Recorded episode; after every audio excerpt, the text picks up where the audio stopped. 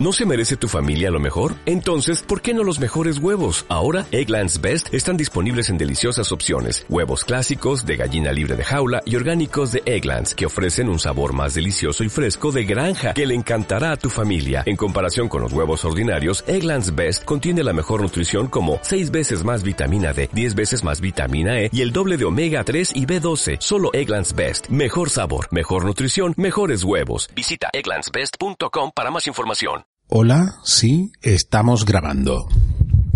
Señor, vamos lío. Ya. Sí, ya.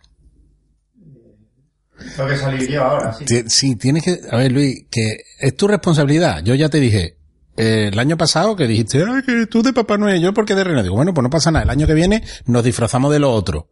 Yo, lo otro era de Reyes Magos.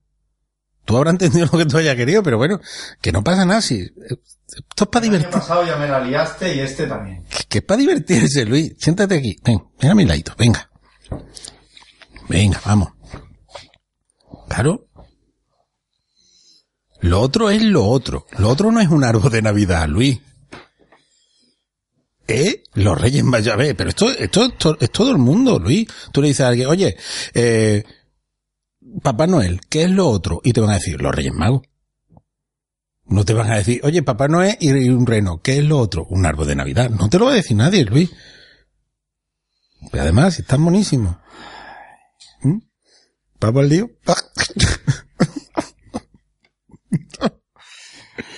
Ay, Dios. Vamos allá. Dale, dale. Bienvenidos a Funatic Channel, el ático para ludómanos en general y concretamente a este el trigésimo noveno episodio de su programa, donde los juegos echan raíces. ¡Qué pillado! Ay, ¡Qué bueno! bueno. Y vamos a dejarlo en Funatic Channel, el podcast.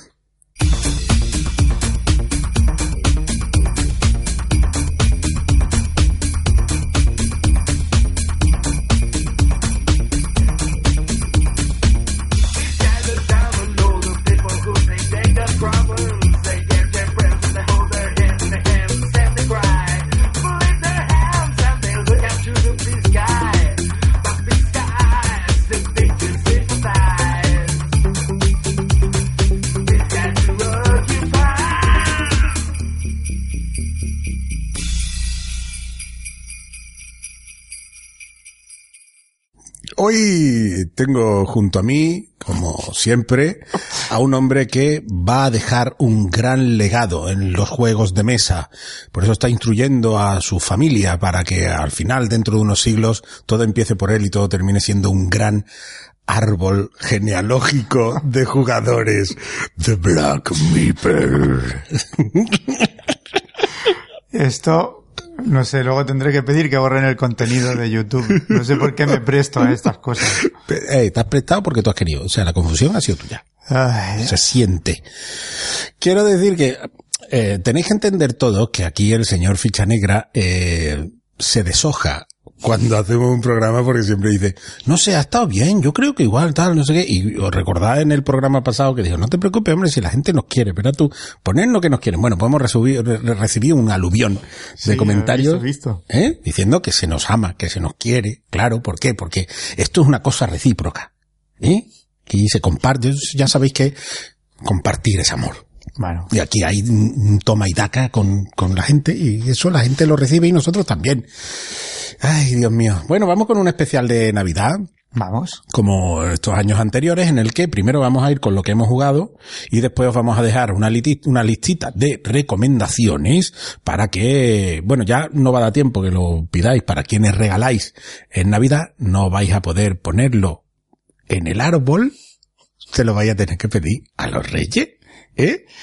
Cuánto cachondeíto. Tú sabes lo que hay debajo del árbol, ¿no? ¿Eh, ¿Qué? Paquete. Eh, paquete. anda, anda. Y, y nada, y esto, y vamos a hacer ahí una listita para que para recomendaros que pidáis a los Reyes Magos, ¿vale? Es. Así que, sin más dilación, vamos con el cuerpo principal de nuestro programa, que hemos jugado. Madre mía, la montaña de juegos que hemos jugado ya. Cállate, anda. Sigue subiendo y ahorra aire.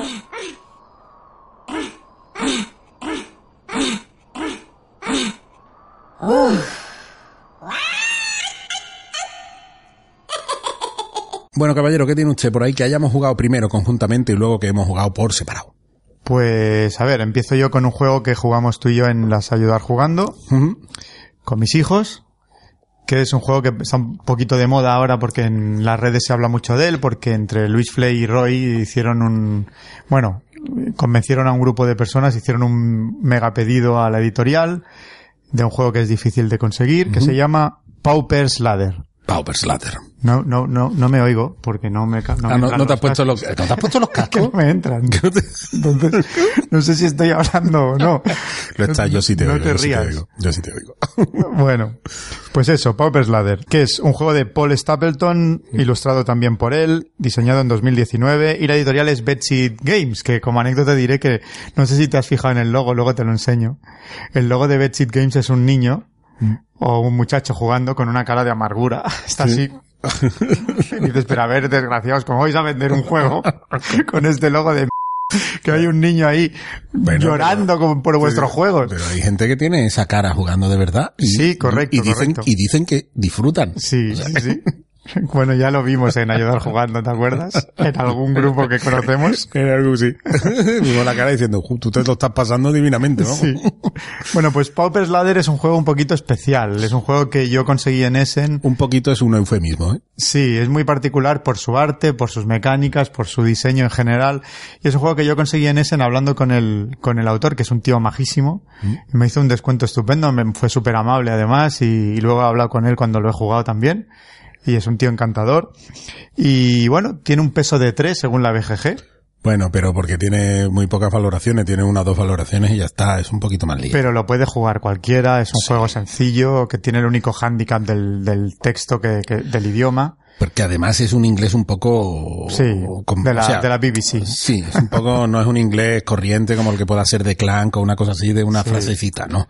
Tiene, tiene su, su miga. Sí, sí. Y es un juego como lo que todos lo haríamos, un poco extraño, ¿no? De, que es un pick up and deliver, pero con, de aventura, es un Sí, juego, de exploración, es, es un recogida entrega de aventuras con exploración, ¿no? Eh, y también un poco una mijita de gestión de, claro, porque tú tienes que ir recopilando para luego eh, conseguir esas virtudes que tiene que conseguir el, el pobre, se te está viniendo la estrella para adelante.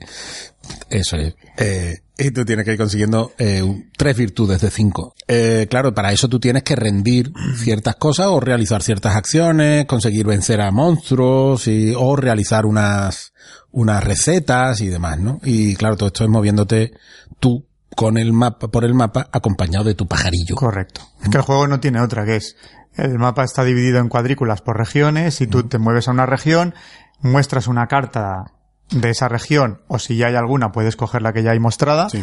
activas esa carta que haya salido, que puede ser un peligro o una, un ingrediente para una receta o una localización y se acabó tu turno. Exacto. Y el objetivo del juego, como ha dicho Nano, es conseguir tres de las cinco virtudes posibles, que es conseguir X dinero, conseguir X recetas, depende del número de jugadores, matar a un dragón o Vencer a un cierto número de adversarios, de peligros con un valor que, correcto que llegue a una suma. o cumplir con X gestas Sí. que hay en las cuatro ciudades disponibles, que esa es la gracia del juego, cuando alguien va a conseguir una gesta poder cambiársela Sí. para que no pueda cumplirla. Pero bueno, es un juego muy sencillo, muy especial, es muy particular, difícil de conseguir, Sí. Se puede contactar con la editorial, pero te va a costar un poquito el envío, cuesta caro. Tiene que estar este hombre sorprendido, ¿no? Sí, sí. un poco por, por cómo, por la acogida que ha tenido. esta Ya, ya se lo comenté, digo, unos amiguetes míos te han hecho el pedido, ¿no? Y estaba muy contento, la verdad que sí. Esto me pasó a mí con, con, con Neil de Luxor, ¿no? Que contacté con, con el editor, que por cierto ha fallecido.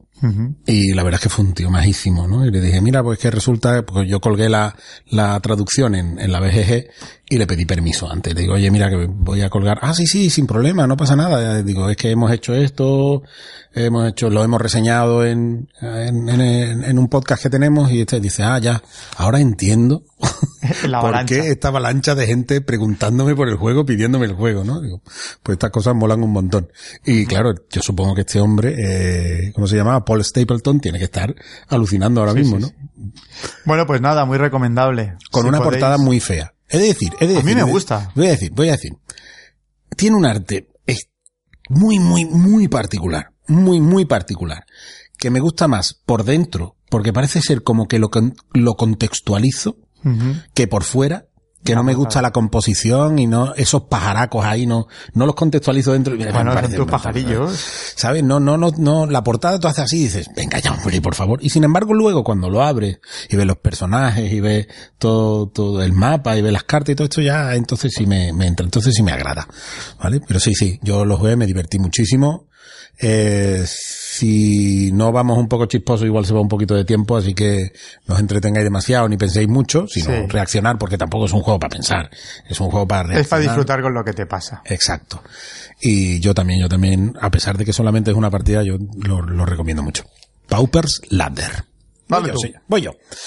Bueno, yo voy a hablar de eh, un juego que hablamos hace mucho tiempo, lo jugamos también en, la ayu- en las ayudas jugando y es un juego infantil de forzar tu suerte, puro y duro prácticamente, que es Chicky Monkey Mm. del doctor Reiner Nitzia, ilustrado por Bob Haim y Robert Walker, editado por, eh, entre otros, por Eagle Griffon Games. eh, de 2 a 6 jugadores, la comunidad dice que mejor 3-6 y concretamente 4-5, 15 Siete. minutos, Siete 7 años. años. Y la comunidad dice que ni 7, que 5. Que sí, que es cierto, porque la verdad es que es un peso de 1.15. Y eh, tenemos unas fichas con unos animalicos que están dentro de una bolsa y tú tienes que ir sacando animales hasta que saques uno que repita alguno de lo que has sacado anteriormente, ¿no? Te puedes plantar, En cuyo caso pierdes el en turno. cuyo, ca- en cuyo caso vuelves a meter todo en la bolsa y pierdes el turno, ¿no?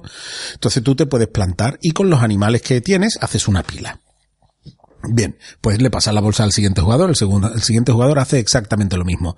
Pero si saca alguna ficha que eh, tenga encima eh, eh, la, o sea, si yo saco una ficha, por ejemplo, de, de una jirafa y algún otro jugador tiene encima de su pila una jirafa, me llevo todas las jirafas que haya en, en la mesa, encima de, de las pilas de los jugadores, ¿vale?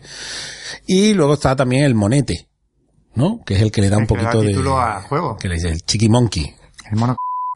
Esta esa boca. Dale, dale tú, explica el. No, simplemente cuando sale un mono puedes elegir sustituir el mono por otro, por otro animal de la pila de otro jugador y dejar el mono ahí arriba y llevarte el otro. ¿Por qué? Porque el mono es el, es el animal que tiene más fichas. Es decir, cada animal tiene un número de fichas determinado y el mono es el que tiene más fichas. Sí. ¿Por qué? Para que cuando lo robes, pues luego te salga un mono y puedas llevarte todos los monos que hay encima de las pilas de otros jugadores. Cada vez que sacas un- una ficha de el que coincida con la, la parte de arriba de una pila, te llevas esas fichas. Por lo tanto, ahí está la cosa.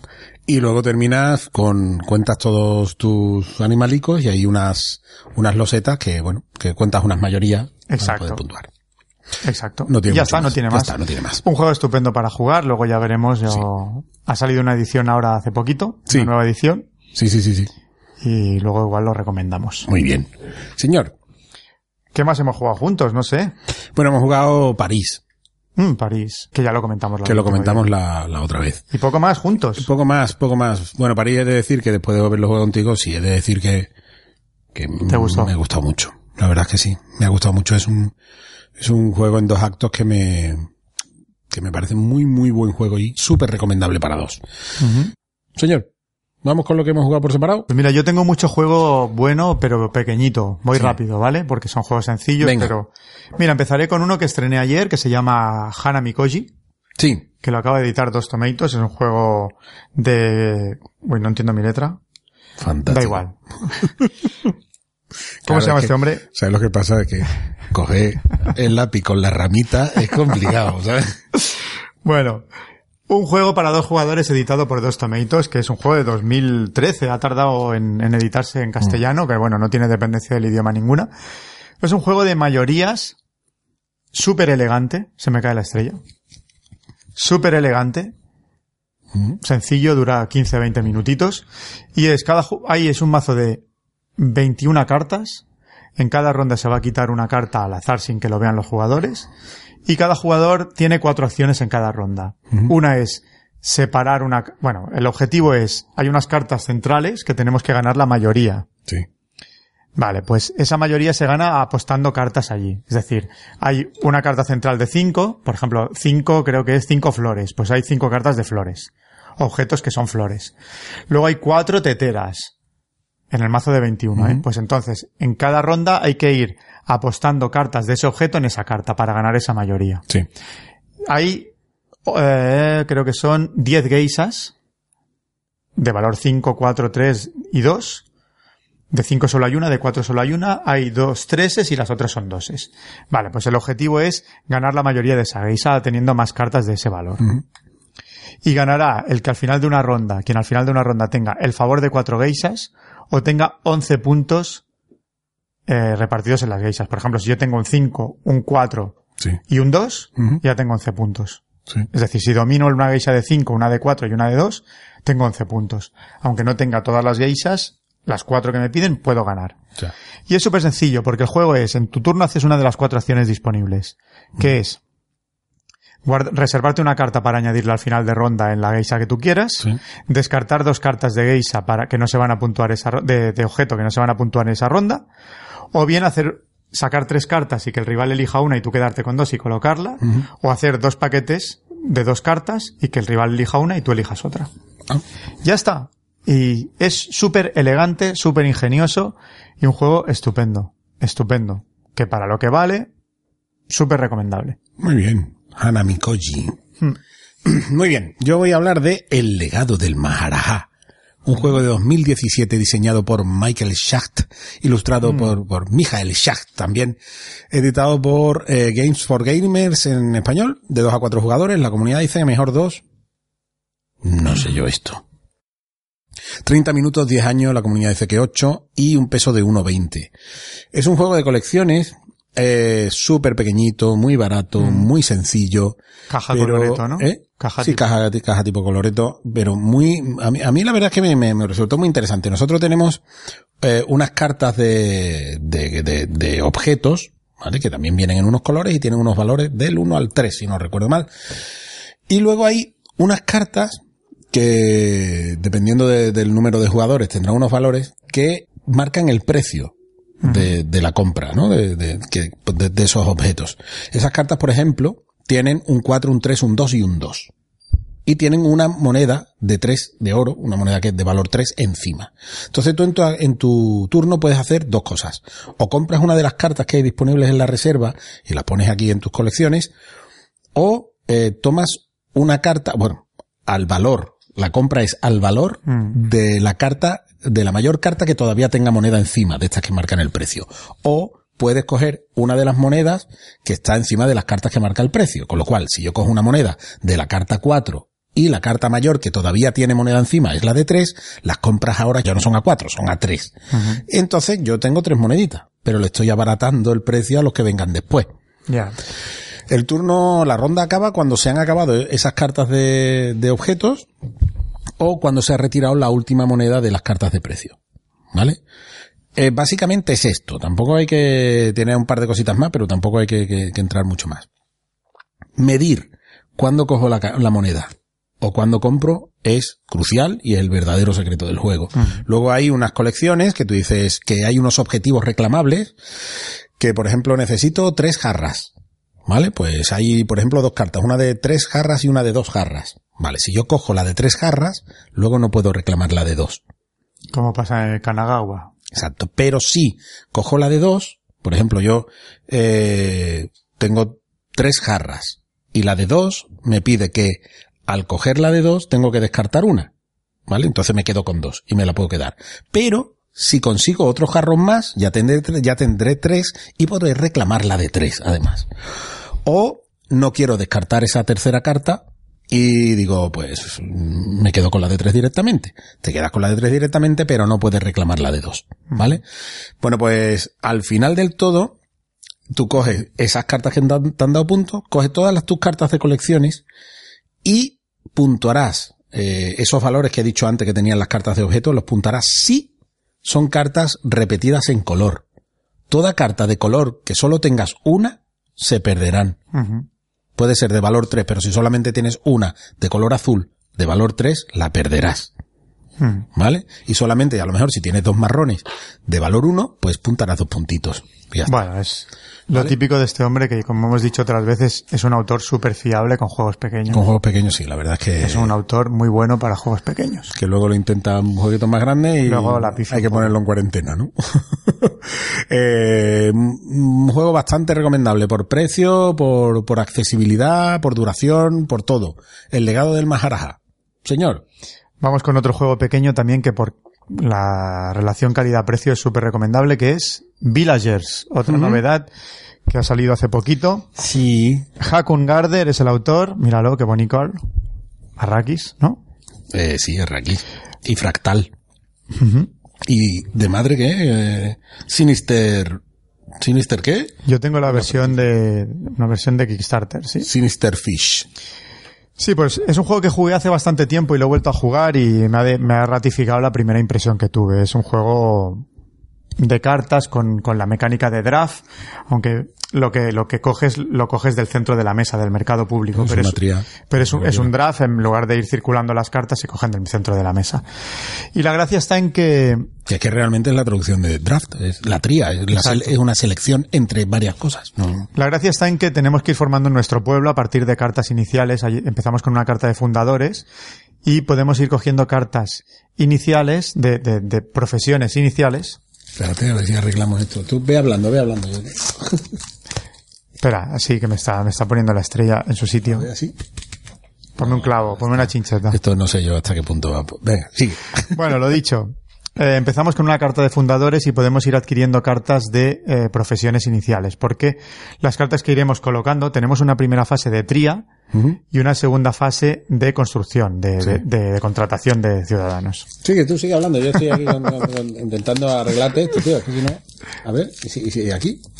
Si ponemos... Sigue, sigue, sigue, tú a lo Sí, tuyo. me cortas el rollo, Arbolí. Tío, es que... Me estás tocando las bolas, ¿eh? Venga. A ver si así aguanta un poco más. Vale. Venga. La cuestión. Bueno, pues eso. Tú, eh, hay una primera fase, como decía, de selección de cartas y una segunda de construcción, de bajar los ciudadanos que has conseguido. Pero la gracia es que tienes que ir formando cadenas. Es decir, a partir de un minero, por ejemplo, puedes crear cadenas, pero tienes que seguir la secuencia de personajes que te pide, Sí. de profesiones. Es decir, si tú tienes un recolector de oro, me lo invento, no sé si lo hay, pues necesitas uno intermedio, Vale. que es otra profesión. Sí, sí. Y entonces esa es la gracia, ver lo que tienen los demás para evitar que hagan sus cadenas. Simple y llanamente.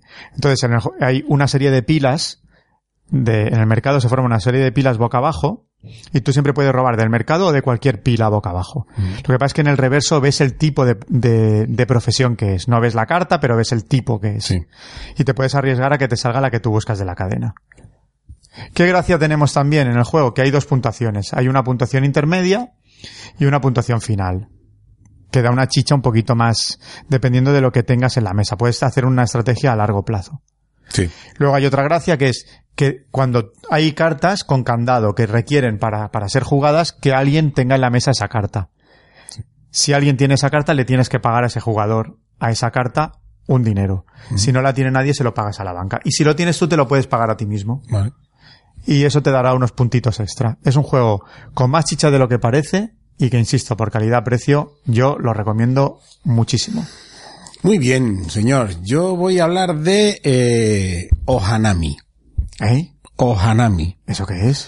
Eso es un juego de 2019 diseñado por Stephen Bendorf, ilustrado por Christian Operer, editado por Mercurio de 2 a 4 jugadores, la comunidad de CG Mejor 3-4, No me 20 suena. minutos, 8 años y un peso de 1.17.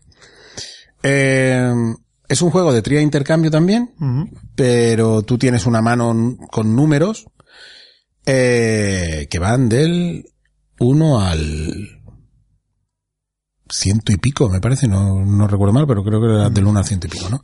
Entonces, tú seleccionarás dos y pasarás las demás, ¿vale? Y tú esas dos las tienes que colocar en tus jardines. ¿Qué puedes hacer? Sumar esas cartas a un jardín que ya tengas abierto Mm, ah, vale, o vale. abrir otro jardín, ¿vale?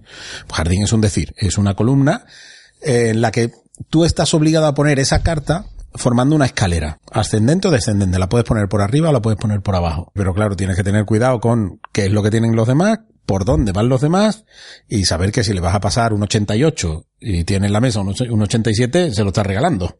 ¿Me entiendes? Y hay que obligar a, a los jugadores a que hagan saltos grandes dentro de, dentro de sus jardines Para dejar para, huecos. para, de- para dejarle huecos grandes, ¿no?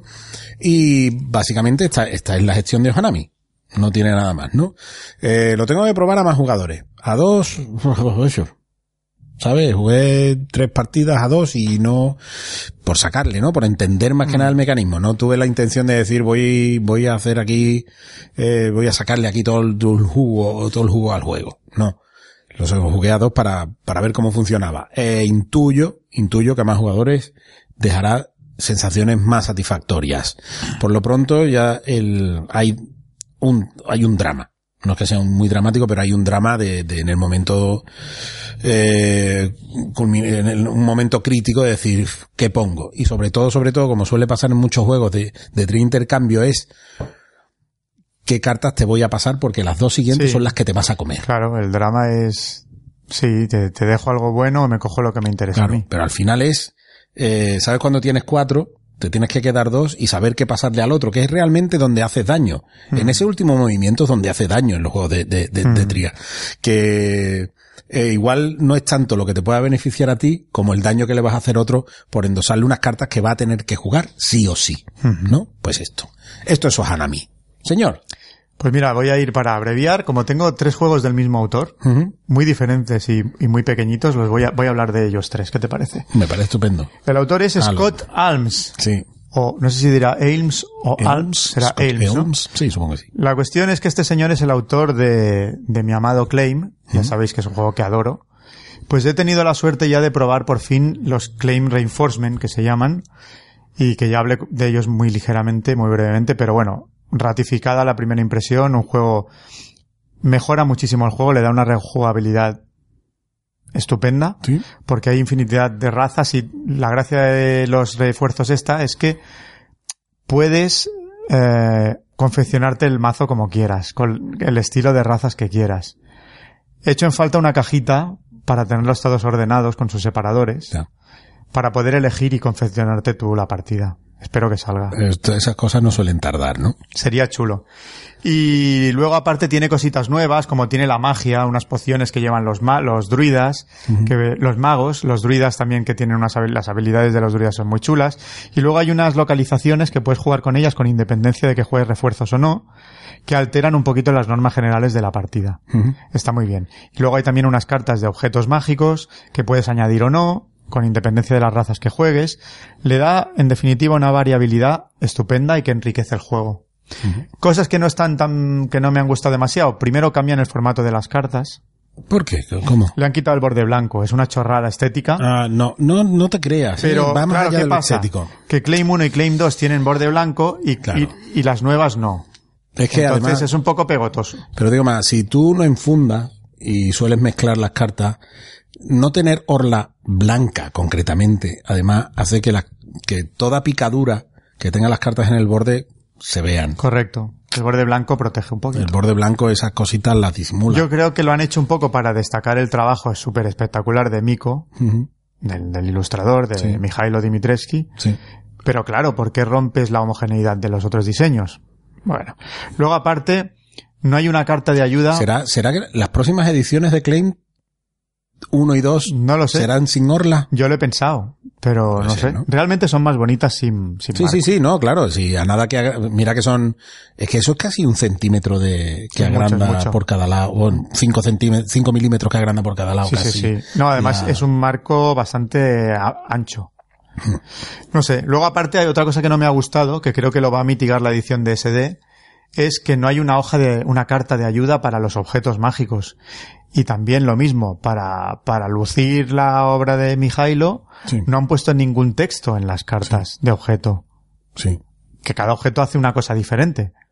He explicado en la carta, porque si yo hasta que, hasta que haya jugado unas cuantas partidas no me lo voy a saber de memoria. sí, claro. Si al, al menos una, una cartita de ayuda. Pues no. Tienes que ir a la- al reglamento.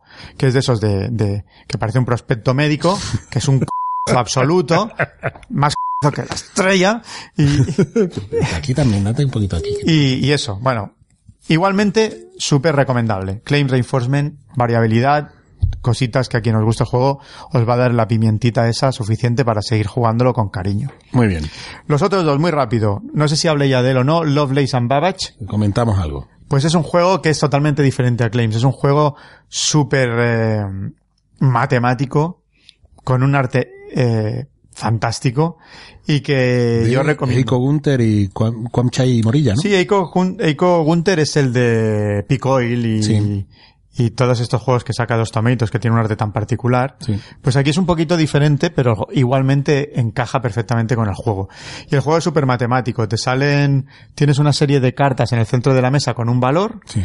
y hay un tablero central en el que hay de inicio 12 operaciones matemáticas básicas, Sí. más 1 menos 1, más 2 menos 2, etcétera, y luego salen al azar, pues más 27 o dividido por 3 o lo que sea. Entonces, eh, tienes, se inicia la ronda y tienes cinco, creo que son cinco operaciones matemáticas por ronda para conseguir el valor que te indican las cartas del centro. En el momento en que alguien completa sus cinco operaciones matemáticas, gira el reloj y los demás tienen ese tiempo para completar sus operaciones matemáticas. ¿Qué gracia tiene? Pues que cada personaje del centro te da una serie de iconos que tú puedes tachar en tu, en tu hojita para conseguir unas mayorías. Y al final de la partida puntúan las mayorías de esos iconos, el número de personajes que hayas conseguido, el número de personajes tuyos que hayas conseguido y otra serie de cuestiones. Las operaciones matemáticas que hayas hecho, que, de las que salen al azar, te dan puntos, etcétera, etcétera. Y es un juego que luego te echo una si quieres, porque dura 20-30 minutos. Sí. Es bastante frío en el sentido de que es muy matemático, pero yo creo que te va a molar. Sí, además yo lo tenía en mi lista de ese. Lo sé, lo sé. Te va a gustar. Que quiero darle un tientito, a ver qué tal. ¿Y el Venga, tercero? y voy con el tercero, que es otro juego de caja pequeña, también súper recomendable, excepto por su precio quizá, porque para lo que es Mm. es demasiado caro, pero es un juego editado por Grail Games, que hace unas ediciones muy chulas, pero carísimas, y un juego que para lo que es te vale 20, 22 euros. Es excesivo, yo creo. Sí. Y es un juego de draft puro y duro, de ir pasándose cartas, y de lápiz y papel, porque tienes que ir anotando lo que vas consiguiendo. Es decir, tenemos un mapa de Australia, Sí. y hay unas cartas que irán rotando y tendremos que seleccionarlas en virtud de varias cosas. Cada carta tiene unos puntos verdes, un valor inicial de boomerang, una localización del mapa y una actividad excursionista. Puede tener algunos de esos valores y otros no. Lo único que viene siempre es el boomerang y la localización. Y lo que tienes que hacer es, en cada ronda seleccionarás siete cartas y luego puntuarás los valores de lo que hayas seleccionado. Es un juego de ahí- lápiz y papel. ¿Ve que pone ilustrador no acreditado? No, no está acreditado. Estas cosas no De pueden hecho, el juego es muy feo y ahora va a salir una, una edición muy, muy llamativa y muy bonita. Van a cambiarle el aspecto. Muy bien. Eh, Pues mira, un, un trío de, de juegos de este señor, muy diferentes sí. entre sí, todos de caja pequeña y los tres muy recomendables en su categoría. Claim Reinforcements, el Lovelace and Babbage y Boomerang, ¿no? Eso es. Muy bien, yo voy a terminar con eh, un juego que me ha triunfado brutalmente con los chavales. Pero un horror, vamos, una cosa fantástica. Voy con El Maestro, un juego de este año, de 2019, diseñado por Valérie Fourcade, ilustrado por Stefan Scapa, ¡Piau! editado por Trangis Games, eh, 20 a 40 minutos, 8 años y un peso de 1 mm, no tiene muchas, tampoco muchas valoraciones en, en cuanto a, a votaciones, ¿no? Es un juego en el que hay un maestro, ¿vale? Que tiene un mazo de cartas, eh, coge una de ellas, la pone en un atril que nadie ve, nadie ve qué, qué- qué es lo que está viendo el maestro, y el maestro tiene que explicarle a todos los demás qué tiene delante dibujando en el aire. Eh, todos los demás tienen una hoja de papel que está oculta detrás de una pantallita y todos tienen que ir dibujando lo que creen que el maestro está representando en el aire. Y luego tiene, eh, la mayoría de las cartas tienen eh, como mínimo dos objetos, dos, dos, dos elementos, y hay dos palabras y tú tienes que poner qué palabras crees que son, qué cosas crees que son. No solamente lo dibujado, sino además qué, qué- qué son, ¿no? Bueno, pues eh, después hay un sistema de puntuación que sinceramente, como en todo, en este tipo Es de juegos, es lo de menos, ¿no? ¿Cómo se consigue esto? ¿Cómo, ¿Cómo se mueve el maestro? Porque el maestro no simplemente tiene que dibujar, tiene que dibujar bajo unos parámetros. Y es que Mm. en esa carta, por ejemplo, por ejemplo viene el Big Ben, ¿no? Sí. Y viene un soldado real, de esto de- del sombrero este peludo alto, ¿no? Claro que tú no puedes dibujar, tú no puedes dibujar en orden que te dé la gana. Tú no puedes decir, voy a dibujar primero el muñeco, ¿sabes? El, el soldado, y luego me voy con el... vi-". No. Tú primero tienes que dibujar unas líneas que vienen marcadas en rosa. Y claro, a lo mejor lo primero es que tienes que dibujar es el sombrero. Y después tienes que dibujar a lo mejor eh, el cuerpo de la torre del reloj. Y después tienes que dibujar otra cosa más y a partir de ahí están las amarillas que ya son libres. ¿Vale? Pero primero tienes que dibujar la rosa y las rosas nunca son dibuja Ya. primero esto y lo no, tienes que alternar. Y todo esto es con un con un con una plantilla que vi- viene se pone en medio de la mesa con unos signos para que todo el mundo entienda. Entonces, ¿qué pasa? Tenemos que aprender un lenguaje de signos para explicárselo a los demás. Concreto, ¿no? Que van desde eh, el primer objeto, segundo objeto, tercer objeto que vayas a dibujar dentro del primer objeto o tú dices primer objeto dentro. Y no es muy farragoso quieras. eso. Que va para nada, tío. Es fácil. Sí, pero además es que es, ¿cómo explico esto, no? O sea, ¿me conviene decir que este es el tercer objeto que voy a dibujar o simplemente lo dejo para que la gente entienda en mi siguiente gesto que me estoy refiriendo al objeto que acabo de dibujar, no? Eh, entonces se, se acaban estableciendo unos códigos de comunicación a los que no estamos acostumbrados tan profundamente y es una maravilla cuando ves que los chavales, bueno, los chavales te digo por los chavales, pero a mí me pasa igual, ¿eh? Cuando los chavales se enfrentan en la carta y están diciendo, ¿cómo expreso esto con gestos, con lenguaje no verbal, dibujando en el aire, no? Me ha parecido más fantástico, es que más, más, más Y tiene muchas, de maravilla. eh, muchas cartas para ilustrar. Tiene un puñado, tiene un buen puñado. Y luego ahí venía una promo con películas, Mm. ¿sabes? Que no te diré cuáles son, No, no. porque si un día jugamos una partidita, pues estaría bien ¿Lo tienes meterla. aquí? Eh, no, está en casa. Está en casa. Pero me ha funcionado súper bien. Digo, este es uno de esos juegos que me gustaría que grabáramos una partida aquí con todo, con todos los mangurrianes de, de la cueva. A ver qué pasa, ¿sabes? A ver qué pasa. Muy bien, señor. Esto es todo por mi parte. Bueno, pues Esto- yo Bueno, esto fue el maestro. Eso es. Hablo de un par de cositas más. Bueno, pues mira, he probado también El origen de las especies. Sí, ¿qué tal? De Montaver. Gerard Asensi y Ferran Renalias. Ilustrado por Amelia Sales. Pues el juego en general es un juego abstracto de mayorías, bastante, bastante abstractote, con algo de interacción. Es muy bonito, ¿no? A ver, ahora, te- a ver, No sé, yo lo vi A en ver. mesa el otro día en las ayudar jugando y me... A ver, cómo, cómo, tiene, el juego en general, la, la opinión es positiva, pero tiene bastantes cosas que no me han gustado. Una de ellas es el aspecto. El aspecto parece ¿Sí? que, o sea, las- el juego está cuidado en que da el pego. Da el pego. Sí. Pero cuando lo ves bien, no mola tanto. ¿Por Es qué? decir, las ilustraciones no son nada molonas. Lo que pasa es que da el pego. Y luego dentro el tablero tiene problemas de diseño. Por ejemplo, hay un barco que se mueve alrededor de las losetas en una ruta, pues esas ilustraciones son muy pequeñas. O sea, el, barco se mueve y te tapa las localizaciones y no sabes si va para arriba, si tiene que ir para abajo, hace S, está mal diseñado. Es decir, la apariencia es da el pego, pero luego es poco funcional y las ilustraciones son un poco cutres, algunas para mi gusto. Pero todos sabemos que tienes un gusto muy particular. en cuanto a ilustración. Y luego el juego, el juego lo que le criticaría es el reglamento es malo. O sea, el reglamento es bastante malo. De hecho, ya he leído en la BGG que van a, lo van a hacer de nuevo. O sea, que no iba desencaminado yo, porque siempre me pasa igual. Cuando tienes estos problemas, voy a la BGG y resulta que es cierto, que, que mis sospechas eran ciertas. Y cosas como, pues, no puede ser que un reglamento deje a la intuición del jugador No. las cosas. Es decir, hay unas cartas que se roban. Pues, por inercia, porque tenemos el culo pelado de jugar, pues poníamos las cartas boca arriba. Pero no lo dice en ningún sitio. O sea, yo llegó un momento que dije, me di cuenta y dije, hostia, ¿esto se hace boca arriba o boca abajo? Vamos a mirarlo. No lo pone. Te vas a la BGG y dice, efectivamente, se nos ha olvidado. Se nos ha olvidado. O sea, estas cosas no se pueden olvidar. Ya. Es Y que- como estas, hay varias. Hay cosas de la puntuación que no aclara, hay, hay varios detalles que estuve hablando con el propio autor por, por, por escrito, pero que no las dice, no las dice. Eso es un fallo. Sí, claro. Es que yo es que los reglamentos malos me, me ponen de los nervios. O sea, no hay nada más frustrante para mí, por es lo menos como cortarrollos jugador, total. que ese, ese, ese ludus interruptus que hay cuando te pones a leer y tú dices, es que no lo puedo poner en pie. Es que lo tengo desplegado delante y no lo puedo poner en pie. Esto me ha pasado con un par de juegos.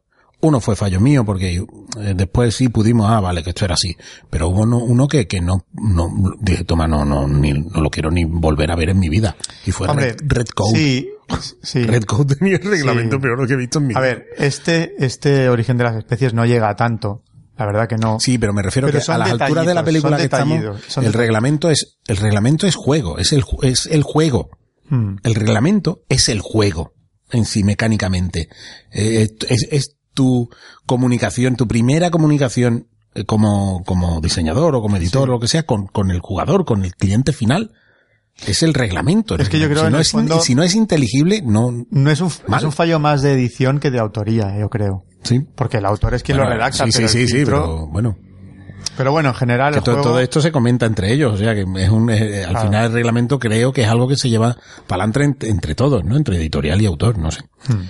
Pero bueno, en general, o positivo. Si os gustan los juegos abstractos con algo de interacción, con un poco de puñeteo, pues es un buen juego para jugarlo. Y la duración que tiene, si lo juegas en cuanto, en una horita, 50 minutos, 50 minutos, yo creo que Yo quiero probarlo muy fuertemente, ¿eh? Yo, pues lo podemos jugar porque es- ya te digo, se explica rápido, se juega sencillo y yo quiero explicarlo muy fuerte. Yo quiero probarlo muy, muy fuertemente este.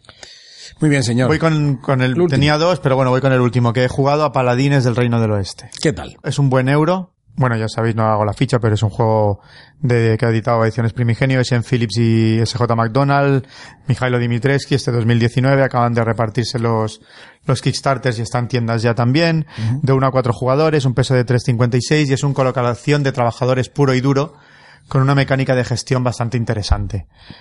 Euro, estupendo. A los culos duros les va a gustar, es bastante secote. Interacción cero. O casi cero. Porque si tiene interacción de te quito este bonus porque me voy al mapa principal y lo querías tú y te lo quito yo. Hay un apartado también de coger créditos que obligas a los otros a coger créditos. O penalizaciones. Pero poco más. Es un juego que vas a la tuya. Aún así, es un buen juego, es un buen euro. Es un buen euro. Yo, para los Eurogamers va a cuajar, les va a gustar, Sí. sin duda. O sea que yo lo recomiendo. Producción estupenda, arte estupendo y un buen euro, que es un, es un buen euro para las navidades. Muy bien. Paladines Del del, Reino Reino, del del, Oeste. Muy bien, señor, pues ya está. Hasta aquí que hemos jugado. Vamos, que además tenemos que ir a, a todo tren con nuestra lista de recomendaciones navideñas. Vamos allá.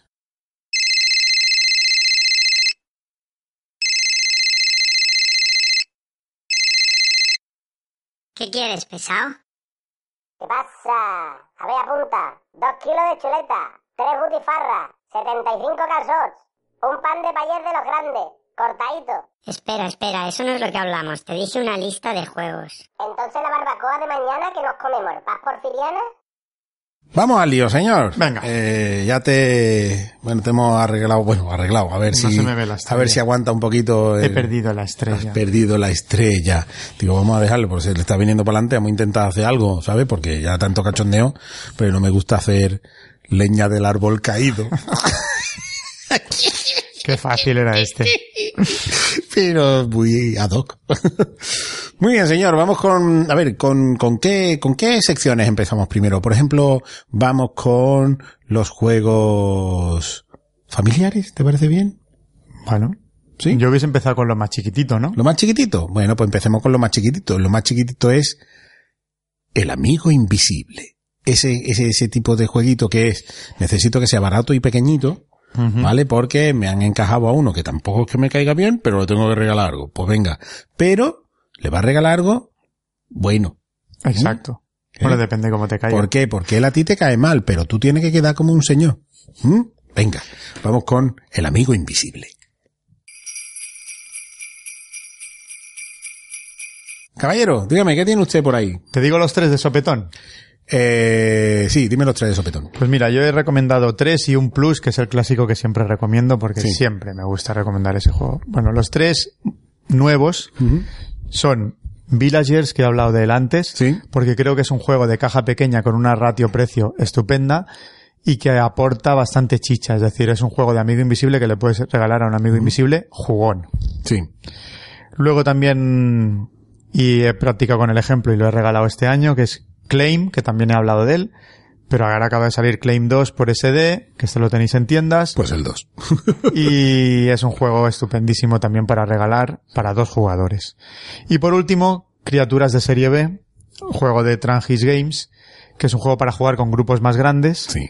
con unas ilustraciones preciosas, que es un estilo love letter, sí, Bueno, sí, bueno, con el mecanismo un poco este de faidutero de, de juegas, Sí. eh, de ciudadelas, momento, de- ciudadeloso, de ciudadela- ciudadeloso. Juegas conjunto y revelas, ¿no? A ver, a ver es. qué, y qué acciones hay cada cual y a ver cómo nos puñeteamos. Pues es un juego también que por la ratio precio, Hemos hablado un par de veces de él y es súper recomendable. precio, producción y diversión Es, entra perfectamente Fantástico. y si lo regaláis quedáis como un señor. sí, así es. Y, Y el que recomiendo siempre, que nunca me hartaré de recomendarlo, que es Lananter, ujú, de mi amado Stefan Dorra. Uno de los mejores fillers que podéis encontrar en el mercado. Que dudaba porque... eh, se llamaba, perdona, en inglés era Turn the Tide. Turn the Tide, ¿no? Turn sí. the Tide. Y es un juego que estuvo en el catálogo de Mercurio, pero creo que ya no está en el catálogo de Mercurio. Pues hay que recuperarlo. Mercurio, por favor, para adentro otra vez. Juega Ken. Sí, señor. Muy bien, yo voy con eh, alguno que hemos recomendado y alguno que te va a sorprender. Voy a decir que primero, misión cumplida. Pues es un Mm. juego para jugar cooperativamente. Muy apañado. Muy apañado, eh, divertido y con, con, con que, que va a suscitar ganas de repetir inmediatamente. Vamos, vamos a echarnos otra. Sí. Y por qué no otra más, ¿sabes?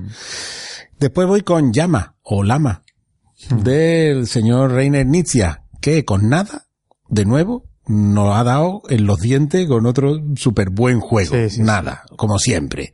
Tres reglitas y a pasarlo súper bien y además con drama. Sí, porque es una chuminada de juego, pero es tremendamente adictiva. Sí. Y es un juego que quizás si lo podéis regalar para algún amiguete no jugón, para engancharle. ¿no? sí, sí, sí, sí, sí.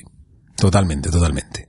Eh, porque, mm, bueno, eh, está años luz del uno con una cosita Sí, es un tal, tipo pero, 1, pero está años pero luz a lo a lo o sea, con la calidad de inicia. Y luego voy a recomendar uno que este te va, vamos, este va a ser que se te caigan las bolas al suelo.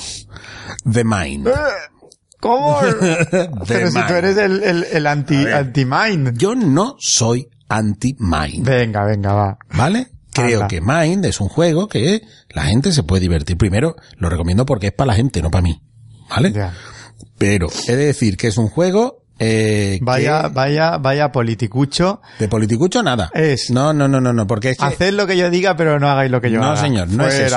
Yo siempre he dicho que si la gente quiere jugar un Mind, a a Mind, yo me pongo y lo juego. Hombre, tú Y juegas a todo, porque pero, tú pero juegas no, a sí, todo. pero yo no, pero no me juego eh, en piloto automático, juego a divertirme y juego a meterme. Lo que no admito de Mind es lo que dice mucha gente que le quiere dar un punto de, de casi, casi de, de sobrenaturalidad, De de telepatía, de misticismo. No, No, eso no. no. lo es. No, es un juego divertido porque en el momento en el que contra consigues el objetivo y es un momento épico, es súper divertido. Subidón. Es, ¡guau! un subidón que flipas. Pero de ahí ir a decir que, bueno, eh, una vez un, un oyente, eh, creo que me lo explicó como si, que él pensaba que yo no sabía lo que era el groove, ¿no? Lo que le llaman groove en una banda. Yo soy músico desde, desde antes de la adolescencia, ¿vale? He, he sido, esto, esto no lo sabes tú, pero te lo voy a decir. Antes de la adolescencia. Yo he sido- hace cinco años, ¿no? Eh, Sí, hace nada. Yo he sido cantante de un grupo de fusión afrocubana. ¿Sabes lo que te digo? Eh, todo chapurreo, piano, he sido- bueno, siempre he sido guitarrista, guitarrista eléctrico, pero chapurreo, piano, clarinete, eh, eh, unos cuantos, ¿no? O sea, y, y llevo toda mi vida tocando con bandas, ¿no? Sé lo que es el groove, perfectamente. Y él decía que esto era como el groove. No, no hay eso, no, no es eso. Porque en la música tú estás transmitiendo, transmites cuando tocas, hay una animosidad que se plasma en el ambiente, pero esto no. A ver, es un juego en el fondo Esto más de no. probabilidad, de intuir. Si hablar o callar. Exacto. Dependiendo del número que de tenga. medir el tiempo, porque tú tienes que poner una serie de cartas en número ascendente. Si, un, si, es- si alguien ha puesto el 1 y yo tengo el 2, Pues lo que sí es dos. verdad, lo que sí es verdad, y eso lo tienes que reconocer, que sí que se genera una especie de lenguaje grupal de cuándo hablar y cuándo no hablar. Es decir, los tempos, los tiempos de espera se regulan Eso, con las partidas. Claro, pero que ya está, que eso es lo que tiene de aprendizaje, ya está, no tiene Correcto, más. no. Pero que es algo que es lógico. Si, si ahí hay un 43 y yo tengo el 50, pues lo que tengo que hacer es esperar lo suficiente para que caiga la breva o no, Claro. diga, vale, pues si nadie pone un número, me voy a arriesgar yo Y con el si 50. tienes el 44, pues hablar corriendo. ¿Vale? Y si ya está, eso es lo único que tiene el juego. Si tú quieres algo realmente que tengas que aprender, que tengas que comunicarte con los demás, que sea cooperativo y tenga el mismo nivel de epicidad o de épica, no sé muy bien cómo decirlo, cuando se consigue el objetivo, ese juego se llama Hanabi. Ese juego se llama Hanabi. Sin trampas. Sin trampa, claro, sin trampa, sin trampa. Pero, claro, The Mind es mucho más sencillo, es mucho más directo y te tiene ahí atrapado durante un buen rato y es divertido. Esto yo no lo discuto, tiene un precio y un tamaño súper aconsejable y por eso lo tengo aquí. ¿Vale? Pero nada de misticismo, ¿eh? No os volváis loco. Vamos a ver qué pasa con el nuevo filler que está petándolo últimamente post-Essen, que es The Crew. No conozco. Es un juego de bazas también cooperativo. ¿Sí? Bazas cooperativo. Bazas. Sí. Y dicen que la tripulación, dicen Sí, sí. Que, que lo va a petar. De hecho, lo van, creo que va a ser, me parece haber visto que Xavi Garriga de- de- decía juegazo. Juega Ken. Juega Ken, como Decía dice juega él. Ken. Entonces, Y olía de Vir. Pero, pero todo el mundo está hablando maravillas de este juego. Bueno, a ver si. No, no, no había tenido yo. La verdad es que llevo dos semanas que estoy un poco así, ¿sabes? Pero bueno. Muy bien, señor. Pues entonces ahora sí, vamos con eh, los familiares. ¿Te Venga. bien? Venga, vamos allá. ¿Con qué vamos a jugar con nuestra entrañable familia en estas fechas? Venga, te digo los tres también de sopetón. De sopetón. Pues mira, yo voy a recomendar Downforce de Devir, Sí. que me parece un juego fantástico, es poco para este juego. Yayo Kramer es, es también otro de los dioses del Olimpo lúdico. Sí. Es el, el p- amo, así de claro. Un juego súper chorruno, con mucha maldad de comer orejas, no me juegues esto, haz el favor de no fastidiarme a mí, fastidia a este. Estupendo. No es de carreras, es un juego de apuestas, pero lo mismo. La gracia está en el camino, no en el resultado. Estupendo juego familiar para echar unas risas. Otro juego con un poquito de maldad que también recomiendo. Este ya para familias que tengáis gente un poquito de piel fina, no, no lo recomiendo tanto, pero a mí me encanta, porque en mi casa no tenemos la piel así de fina, que es Manhattan. Sí. Un juego de, de, de- de- de hacerse la puñeta bien hecha. Que está también por Mercurio, no hemos dicho de Downforce es de Devir, Sí. Manhattan es de Mercurio. Que por cierto, tú podrás ir intentar llevar la vía pacífica que quiera, pero tarde o temprano Vas a recibir. vas a recibir o vas a tener que dar. vas O a sea recibir, sin duda. Y el último juego que voy a recomendar es un juego de caja pequeña, editado por Games for Gamers, que se llama Belrati. Que bueno, yo tengo la edición alemana que tiene una caja tipo coloreto y Games for Gamers ha sacado una caja un poquito más grande. Y porque- más bonito. Bueno, bonito es igual de La, feo. bueno, la portada es mucho más bonita. la son de- son la de feos ambos. Lo que pasa es que ha aumentado el tamaño de las cartas y eso se agradece porque las cartas de la edición alemana son tamaño mini Oh. y estas son un poquito más grandes. Pero bueno, aún así tampoco necesitas unas cartas tremendamente grandes. Es un juego estilo Dixit, por así decirlo, también cooperativo, muy ingenioso, con un mecanismo muy ingenioso y os lo recomiendo muy mucho. Belrati, a pesar de su fealdad, es un juegazo en su categoría. Muy bien. Pues vamos a ir ahora. Ah, perdona, perdón, no, y un clásico. ah, Te interrumpo. Sí. Que también me gusta recomendarlo siempre porque con los críos funciona y se puede jugar con los adultos también, que es King Domino. sí, hombre. Con la expansión de gigantes para mi gusto imprescindible. Gran juego familiar. Muy bueno, sí, señor. Yo tengo Queen Domino, que a ti parece que te gusta menos, pero a mí Me gusta menos. A mí me, me mola más. Muy bien, eh, yo voy con mis tres, que primero es Jamaica, que es un juego de carreras que es muy divertido, además con una producción chulísima y es esto es esto sí que es una preciosidad de juego. Hemos hablado ya en un par de ocasiones. Es que lo hemos jugado bastante este año. Sí, sí, este año le hemos, le hemos dado alguna. Y como nos hicimos con la expansión, pues todavía más. Eh, a mí me parece un juego de carreras súper divertido, muy divertido, con una, una, una producción preciosa, que lo pones en mesa y eso te tiene que enganchar sí o sí. Eh, Incómodos invitados, que es un juego que si te gusta el Cluedo y este tipo de, de juegos así de deducción, este tiene algo más con un poquito más de complejidad. Sí es cierto que, como en todo este tipo de juegos, corres el riesgo de, como te equivoques, La has liado. la has liado. ¿Mm? Así que Y ya sabes lo que me pasa a mí. Sí. Tened cuidadito con lo que apuntáis. Tened cuidado con lo que apuntáis y apuntadlo bien, porque como te equivoques en una, la has liado, pero gorda, ¿sabes? Mucho. Eh, pero tiene un, un puntito más y luego no es simplemente la pregunta, ¿no? Sino, claro, tú tienes que entregar unas cartas que tienen que tener un valor y te tienen que devolver Mm. eh, el, el, eh, cartas por el mismo valor que has entregado. Entonces aquí hay, voy soltando todo lo, lo, me voy quedando con lo bueno y voy soltando la morrayita, pero claro, soltamos rayita, vas a recibir morrayita, ¿no? No. Eh, y para mí muy, muy recomendado. Y este sí que tú has hablado de juegos con maldad, yo voy a hablar de un juego que es maldad absoluta, que es The Island. Se, ah, en español se, es curioso que la edición en español se llamó The Island, porque en inglés se llama Survive Escape from Atlantis. Eh, es un juego en el que tenemos una isla en medio con unos, con, con unos meeples, cada jugador tiene unos en un- con- de unos colores, y eh, tienen, debajo del meeple tiene cada uno un valor. Y nosotros tenemos que eh, llevarlos desde esa, desde esa isla que se está hundiendo a, las cuatro esquinas de, del tablero, Del continente. del continente, sí, que eh, con, unos, con unos barquitos o nadando. Nadando es más peligroso que en barquito. En esos barquitos caben tres. Y lo gobierna el que tenga mayoría de, de, de meeples dentro del barquito. Claro, tú eh, tienes tus muñecos, sabes cuál es cada valor, lo pones y ya no lo puedes volver a mirar. O sea, acuérdate dónde estaba cada Mm. cual. Eh, entonces, tú vas quitando losetas, primero las, las losetas de, de playa, luego las losetas de bosque, luego las losetas de montaña, y debajo de cada loseta hay algo que pasa. ¿Vale? Entran tiburones en juego, entran las serpientes, se mueven las, las serpientes de mar, entran ballenas, eh, eh, te dan beneficios también de poder librarte del ataque de algo, o un movimiento extra, y cosas así. Eh, entonces al final cuando llegas, cuando termina la partida, que termina cuando sale un volcán, si no recuerdo mal, es cuando llega- creo que sí, creo que es cuando sale, sale el volcán.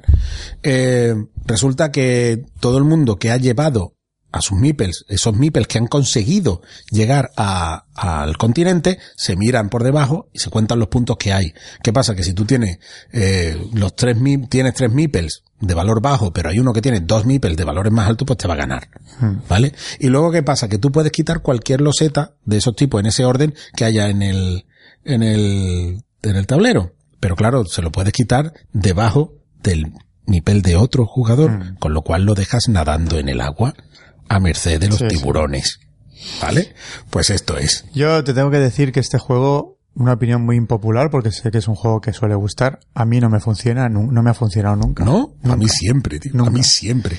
Y lo he probado con diferentes personas, he deseado muchísimo que gustase, que me gustase a mí, no me funciona. Y es un juego que en general no me gusta, no sé por qué tiene algo que no me gusta ese juego. Juegos de ese peso, estilo, maldad, prefiero, por ejemplo, Pompeya, Mm. mucho más que este, Bueno, de bueno, pero, Island. este- el, eh, pero el otro tiene una gestión que es un poquito, es un ¿Tú poquito crees? más. Sí, yo creo que sí. Yo No creo que sí, que la, la percepción de la colocación, de dónde vas y todo Mm, esto, no sé la gestión de, la, de, de, de, de- las cartas para saber dónde la pones, no es esto, esto es, eh, tiro el dado, hago que es lo que pasa y quito, muevo mi, muevo hasta tres puntos de, de movimiento que tiene y quito una Sí. loseta. Ya está, no No tiene sé. más. Yo Y no sé decirte por mí- qué, pero no. A mí me funciona absolutamente siempre, siempre, siempre, siempre. Pero bueno, que yo simplemente digo que es impopular porque el juego generalmente suele gustar bastante. No es mi caso. Por lo tanto, es una recomendación que sí que entiendo que se haga. Muy bien, señor. ¿Con qué vamos ahora? Pues vamos a ir con los infantiles o juegos para dos. Venga, juegos sí, para esto dos. cuando ya te has librado, ya dijimos la primera vez que hicimos la lista, cuando te has librado el día uno, que ya no tiene que comer con nadie, te dice, me he hecho una partidita con mi pareja. Ahí estamos. Pues mira, voy a recomendar tres muy diferentes. Undoubted Normandy, de Osprey Games, ujú. Santorini, Sí. Y luego voy a recomendar al juego que, que soy imbatible, vuelvo a chulear de ello, Patchwork. Nadie ha respondido todavía al reto, ¿eh? Nadie se atreve. Patchwork de Maldito Games. Vuelvo a Pues decir, quizá hay un reto ahí que él dice que él es imbatible. Soy imbatible. Sí, que quien quiera, por favor, que venga a intentar zurrarle aquí al patchwork a, a la ficha negra. Imbatible. Y voy a hacer una última recomendación como plus. que es París, Ciudad de la Luz de De Beer, que también es un juego muy sencillito. Por calidad, precio y producción, Sí.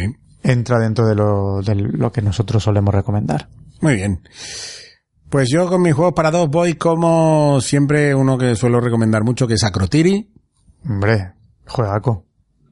Sí, sí. ese juego al que te suelo apalizar, Mi orientación es bastante lamentable. eh, porque es un juego de, de colocación de losetas, gestión de recursos, espacial. orientación espacial, que es muy chulo. A mí me, me encanta, me chifla en Me una, gusta, me en una caja súper compacta, cargada hasta los topes.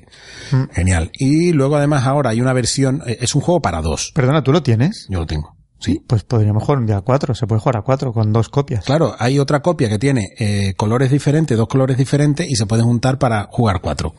¿Vale? Eh, Onitama. ¿Mm? Onitama que es un juego ajedrecístico, ¿sabes? Sí, de este muy- muy abstracto. muy abstracto, pero eh, primero es muy bonito y segundo tiene eh, una gestión del movimiento en el que mm, tus peones no mueven siempre de la misma manera, como pueda pasar en el ajedrez, ¿no? En, en juego hay eh, cinco movimientos, eh, tú tienes dos, hay uno en, en- en espera y el oponente tiene otros dos. El, el oponente juega uno de, de sus movimientos eh, con cualquier figura que tenga delante, eh, pasa Sí, ese van rotando las jugado. acciones disponibles. Exacto, pasa a, a espera y toma la que estaba en espera y ya vuelve a tener dos. Y ahora te toca a ti, ¿no? Entonces son movimientos de en diagonales, de salta uno, de tal no sé qué. Entonces, o acabas con, con, con el jefe del contrario, o haces que tu, bueno, tu maestro llegue al, al, al templo, al dojo del, del contrario, ¿no? Eh, y claro, tiene una rejugabilidad impresionante porque tiene un buen puñado de cartas de movimiento, de las que solamente entran en juego cinco, y, y cada partida es absolutamente diferente. Y hay una expansión de acciones Y también. hay una expansión de acciones que se llama Sensei, si no recuerdo mal. Eh, así que Onitama. Y este es para allá, para el tocho, ¿sabes? Macrotocho, que es Batallas de Poniente, que es un juego basado en el sistema Battle Lore o eh, Command and Colors, eh, pero no por las secciones de tablero, sino que las cartas que vamos jugando atañen a el área de control de un general. Es un juego de, de guerra basado en el mundo de Juegos de Tronos, eh, espectacular, no es barato, porque ya digo que es un tochaco grande, pero me encanta, me chifla como, como introductorio a, a los juegos bélicos, batallas de poniente. Muy bien. Y ya está, ¿no? Entonces vamos No. con los... Venga, ahora sí vamos con... Bueno, terminamos con los duretes y vamos con los infantiles. Venga, pues vamos con los infantiles. Yo voy a recomendar un juego de Mercurio, no, dos juegos de Mercurio. Monster Match, ¿Sí? que es un juego de agilidad visual, muy sencillo, que Se juega dan- con mis Se me dan fatal. Se- a ti se te dan mal esos. Muy mal. Sí. Bueno, es un juego muy sencillo. Hay unas cartas de monstruo en medio de la mesa Mm. en las que pues hay monstruos con un ojo, dos ojos, tres ojos, una pierna, dos piernas, tres piernas. Entonces tiras dos dados y en el dado te sale un número y una parte del cuerpo. Por ejemplo, te salen tres brazos. Sí. Y tienes que, el primero que se lleva una carta de monstruo de tres brazos se lo pone en su, en su zona de juego. Y cada uno tiene, cada monstruo tiene un número de donuts debajo, que son los puntos que te otorga. Vale. Es decir, no te vale solo con ser el más rápido, porque si te llevas uno de un donut, luego otro se lleva uno de tres y ya lo has liado. Sí. Y está la gracia que si te equivocas en una selección de un monstruo, pierdes todos los que hayas conseguido hasta ese momento. Vaya. Y ya está, y no tiene más. La partida se acaba cuando se acaban las cartas y ya está. Y es un juego sencillo y divertido con un diseño gráfico muy agradable. ¿Qué más? Pues mira, he cambiado, iba a recomendar uno, pero me he acordado, hablando de Mercurio, otro juego que nos encanta aquí, que es Happy Salmon. Sí. Happy Salmon, que también es de Mercurio, pero lo siento por Mercurio porque son amiguetes y me gusta lo que hacen, pero no voy a recomendar su edición porque yo creo que es mejor jugarlo con la edición en inglés. ¿Tú qué piensas? Porque, es me- porque a mí se me hace raro el, el- el decir, una gracia del juego es decir lo que se dice en inglés y con los críos también es divertido. Y lo recomiendo porque Yo no he visto la edición en español. ¿Qué pone? Pone cambio de río, por ejemplo, es el, es el, el- el- el intercambio de posición. Cambio de río. Sí, Sí. sí.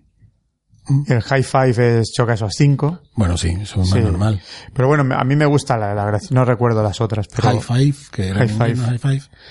Pues Switchero, eso. Switchero. Switchero era, Switchero, cambio- switchero, cambio switchero.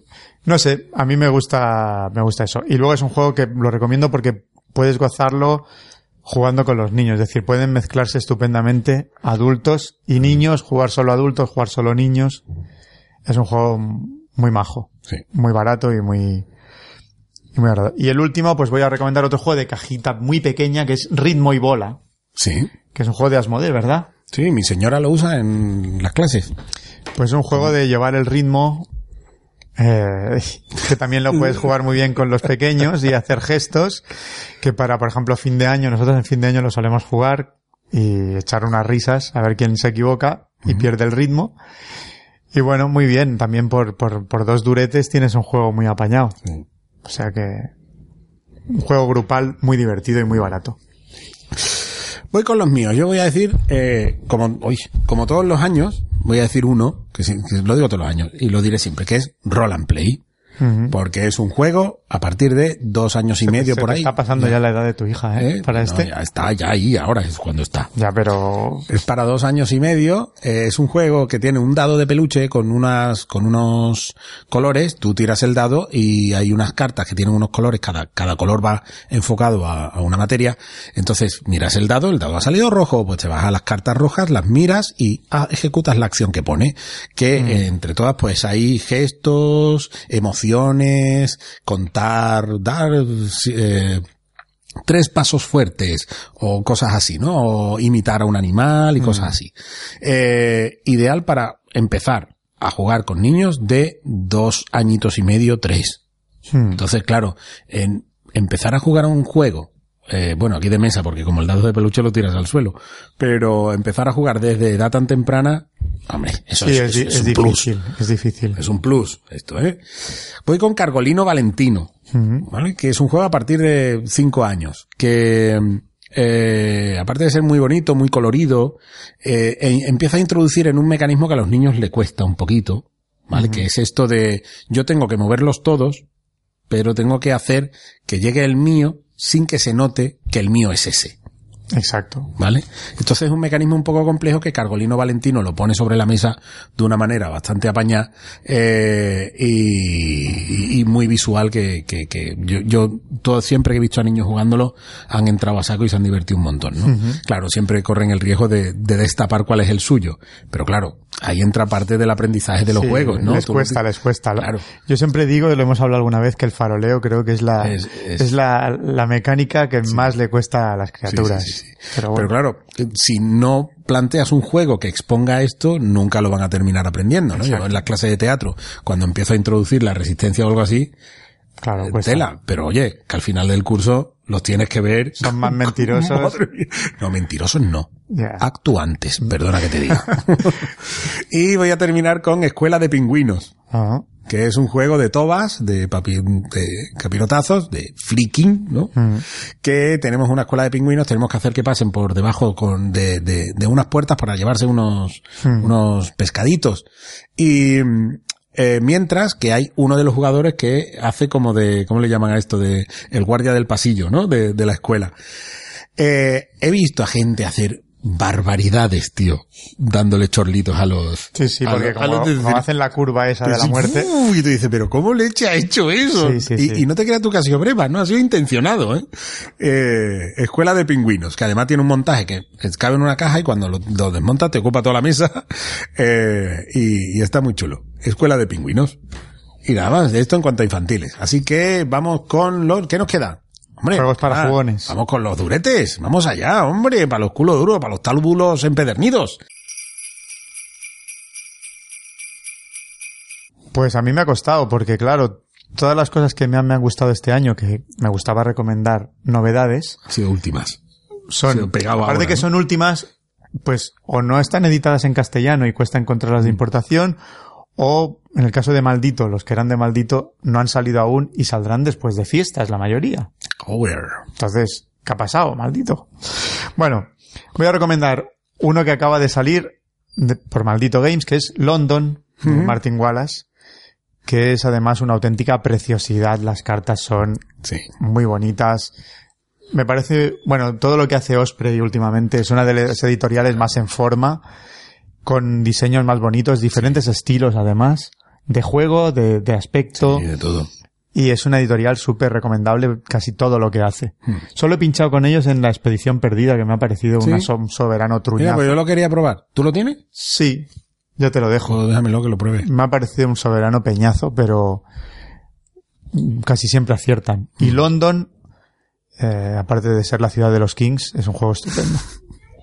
Cuando sale Hampstead Heath, que es el barrio de los Kings, ese distrito lo compro yo, me cueste lo que cueste.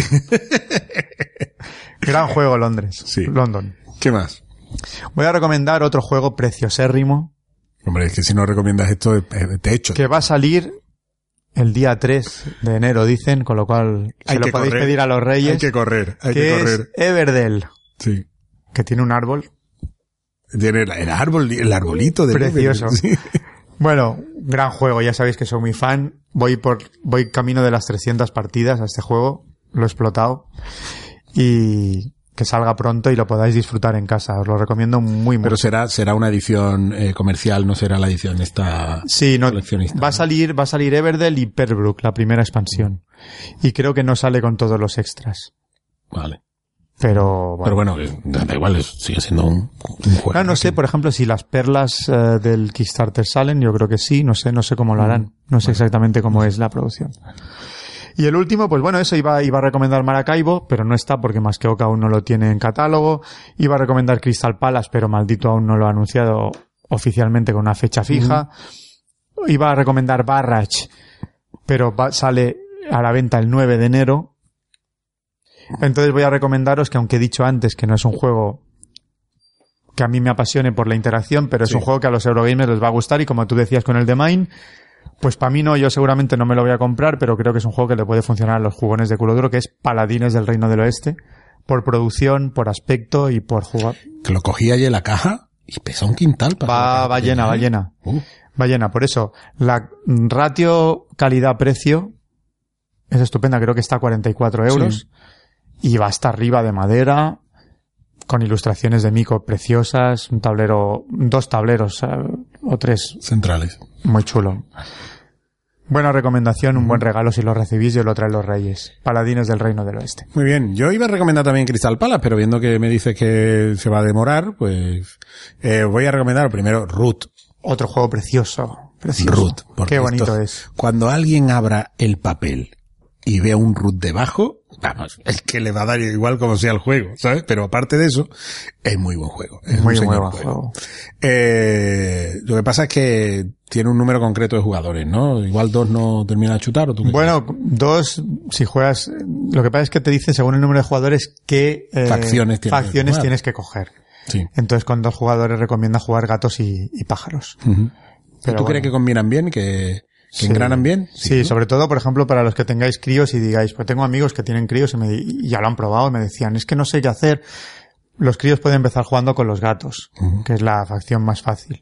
Y luego ya ir avanzando, con lo cual, si tenéis un crío espabilado, puede empezar jugando con los gatos. El mío me tiene machacado que, que, quiere que jugar. dice, que dice que dice niño, pero vamos, que es un juego que, que, que hay que pillarle el Sí, el pero quiero decir, ¿eh? Que- es un juego para adultos, evidentemente es un juego para jugones, pero que incluso críos espabilados que estén habituados a jugar pueden eh, iniciarse a juegos un poquito más consistentes con esto, Sí. Sí, sí. poquito a poco. Bueno, voy a recomendar también eh, Nemesis. Por de, ya Hablaste de él.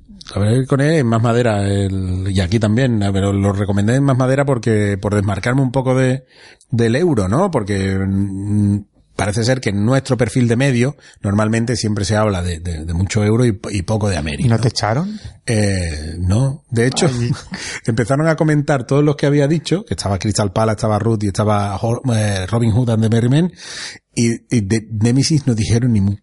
¿Qué van a decir? Vaya panda de rancio. Es un juegazo. Nemesis es un juegazo. Problema, el Barato, precio. baratísimo. El precio que tiene, que es una puñalada en los riñones. Bueno, pero eso es lo que tenéis que hacer, pedírselo a los reyes, que Claro, se va- por eso lo digo, digo, que es porque si- gratis. Si, lo pides, que si lo pides, que, que, que, que sea para los reyes, ¿no? Eh, porque si te lo vas a comprar tú, malamén, ¿eh? te tiene que dejar ahí bien la panoja. Y es un juego en el que realmente tienes una experiencia eh, realmente es, es el juego que más se podría parecer a una experiencia que pudiera emular a la película Alien, ¿no? Eh, pasan cosas y hay, y hay paranoia y hay sospechas y, te tienes que escapar de ahí y deja a los demás detrás o no, o colabora, eh, pero además tienes que vencer a, a todos los peligros que te pueden salir, que igual pasan ahí unos turnitos en el que no ocurre nada, que de repente te ves con la nave llena de aliens hasta arriba, tienes que ir a comprobar que los motores funcionan, pero eso solo lo ves tú. Oye, ¿funcionan los motores? Sí, sí, sí, están todos perfectos. Y no, no lo están. Yo no lo jugué, pero esos juegos a mí me gustan. Es, es exagerado. Y viendo que, claro, como he, tenido, he quitado Crystal Palace de ahí, pues voy a recomendar los brases. Voy a recomendar los Vas bras. a dar la brasa. Voy a dar la brasa. Voy a recomendar bras. Cualquiera de los dos. Me da igual. Que yo también No, yo tengo, ahora también mucha gente me va a tachar, pero tampoco soy un juego. He jugado a Brass varias veces y no soy un, no soy un adorador de Brass. yo sí, a mí me parece un juegarraken como la copa de un pino. Cualquiera de los dos, ¿eh? Tanto Lancashire como, como Birmingham. Cualquiera de los dos. Eh, normalmente la gente últimamente parece que empieza a decantarse un poquito por Birmingham, no sé exactamente por qué. No es decir, que el, el- el original correspondería a Lancashire con algunas cositas más para dos A jugadores. la gente le gusta la cerveza. Eh, yo creo que sí, yo creo que es más eso de decir, es que este tiene cerveza. Pero son dos juegarrackens, ni caso aquí a este que, ¿qué tiene? ¿Qué tiene? Aquí ¿qué dentro que hay? No tengo credibilidad. Serrín. Serrín.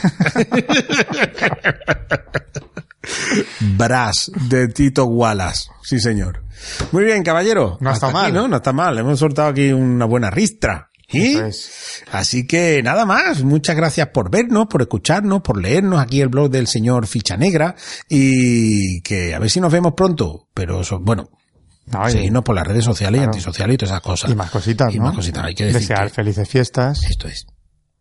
que os traigan muchas cosas los reyes, que juguéis mucho, y eso, y que lo disfrutéis en familia, no os empachéis, Feliz año nuevo. eso es, si os empacháis, que sea de jugar, pero no, no de comer, que luego No, al max. Que luego no sienta bien. No. Esto no sienta bien, ¿eh?